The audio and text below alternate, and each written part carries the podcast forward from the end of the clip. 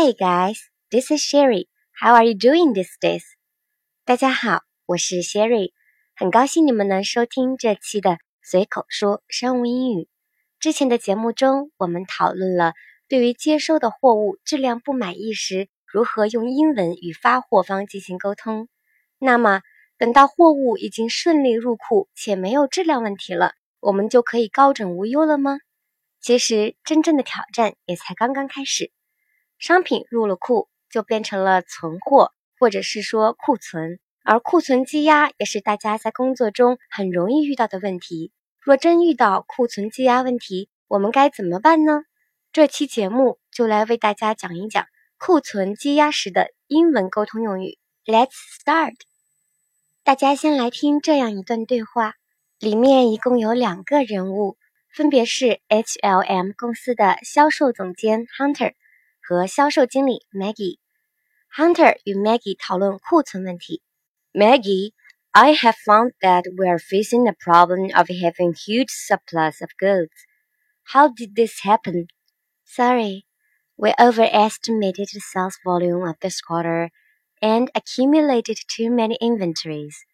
Obviously, our new marketing strategy didn't work well, so that the sales volume would be very difficult to meet our target. What could we do to deal with this situation? In order to reduce the stock, I suggest that we could have a sale. The goods will finally expire if we don't get rid of them soon. At that time, we will lose all their value. Additionally, this case reminds me that we should change our frequency of placing orders. Purchasing by quarter may be too long for us to do the quantity estimation. However, Purchasing by month would be much better and much more flexible. Okay, sounds sensible. Please prepare the sales promotion plan and send it to me today. We are in a very tight schedule now. What we could do is to do our best to minimize the losses. As to the purchasing process, I need more research data to say whether this is just an example or not. 不知道这样的场景，小伙伴们是否似曾相识呢？ 下面我们就来分解学习这个对话。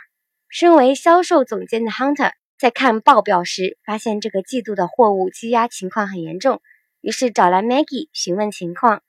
Maggie, I have found that we are facing a problem of having a huge surplus of goods. Maggie，我发现我们正面临大量货物积压的问题。How did this happen？怎么会这样？Surplus 既可以做名词，也可以做形容词，表达剩余、剩余的，是个贸易词汇。文中把 surplus 与 a huge of 以及 goods 构成了一个短语，a huge surplus of goods 连起来就表达积压大量剩货的意思。实际上，surplus 也能直接接名词 goods，成为 surplus goods，同样也表达剩货之意。How did this happen?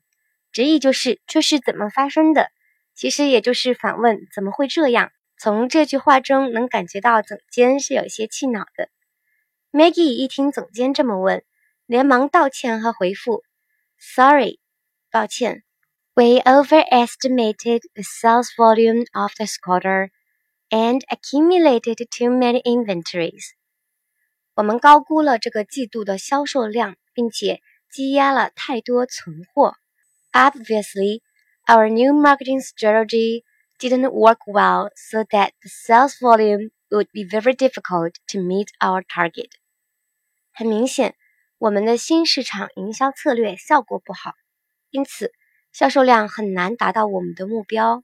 Overestimate 是高估的意思，sales volume 是指销售量，this quarter 是指这个季度，accumulate inventories 是积累库存的意思。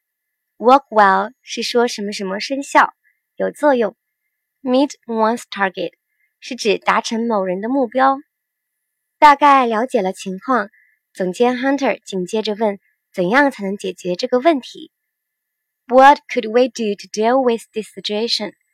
我们怎样做才能处理这个情况呢？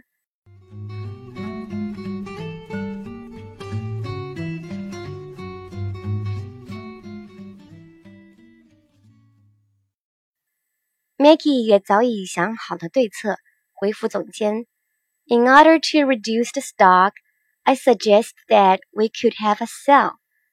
为了减少库存，我建议我们可以做一次廉价促销。The goods will finally expire if we don't get rid of them soon。这些货物如果不能及时处理掉，最终都会过期。At that time, we will lose all their value。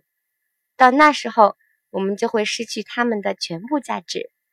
Additionally, this case reminds me that we should change our frequency of placing orders. 另外，这个例子提醒了我，让我觉得我们应该改变我们的下订单的频率。Purchasing by quarter may be too long for us to do the quantity estimation. However, purchasing by month would be much better and much more flexible.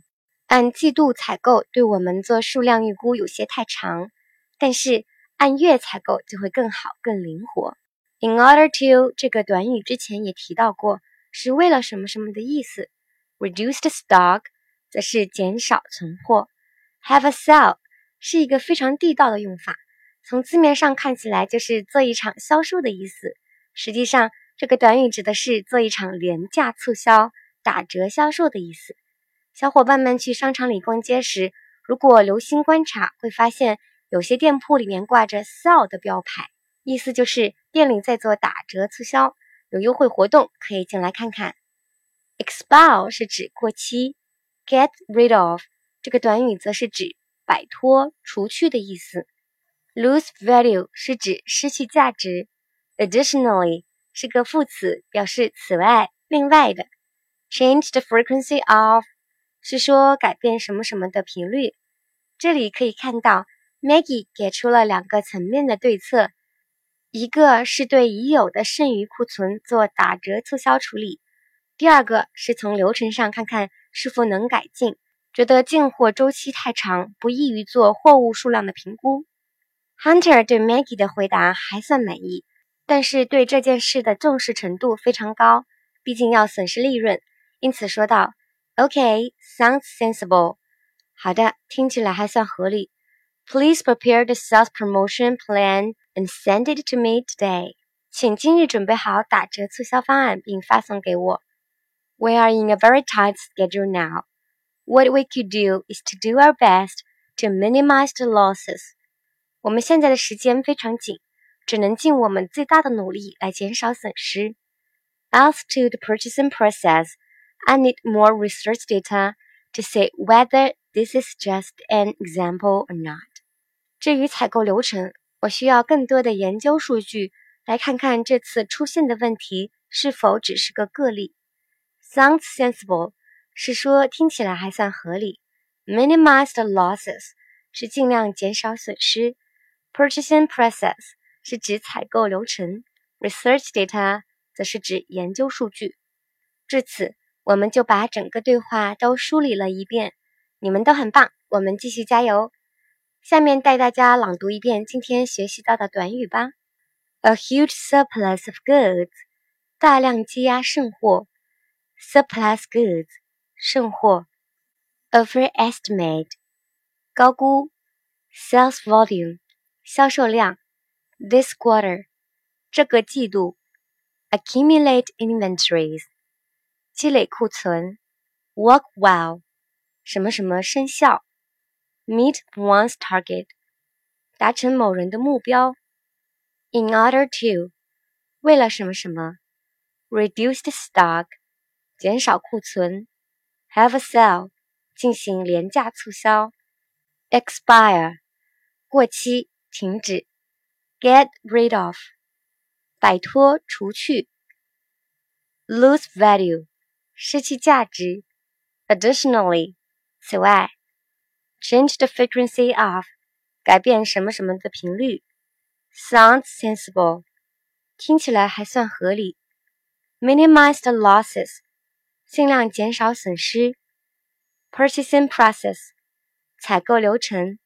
Research data，研究数据。最后，再来朗读一遍今天学习到的对话吧。Maggie。I have found that we are facing the problem of having huge surplus of goods. How did this happen? Sorry, we overestimated the sales volume of this quarter and accumulated too many inventories. Obviously, our new marketing strategy didn't work well, so that the sales volume would be very difficult to meet our target. What could we do to deal with this situation? In order to reduce the stock, I suggest that we could have a sale. The goods will finally expire if we don't get rid of them soon. At that time, we will lose all their value. Additionally, this case reminds me that we should change our frequency of placing orders. Purchasing by quarter may be too long for us to do the quantity estimation. However, purchasing by month would be much better and much more flexible. Okay, sounds sensible. Please prepare the sales promotion plan and send it to me today. We are in a very tight schedule now. What we could do is to do our best to minimize the losses. As to the purchasing process, I need more research data to say whether this is just an example or not. 随口说商务英语节目由喜马拉雅网独家播出，节目每周四晚九点更新，欢迎大家订阅和分享。 如果你们有想学习的内容和希望主播分享的话题场景，欢迎在节目下面留言。你们的评论和留言，主播每一个都会仔细看，说不定下一期节目内容就是你想要学习的话题哦。感谢大家收听，下周四见，拜拜。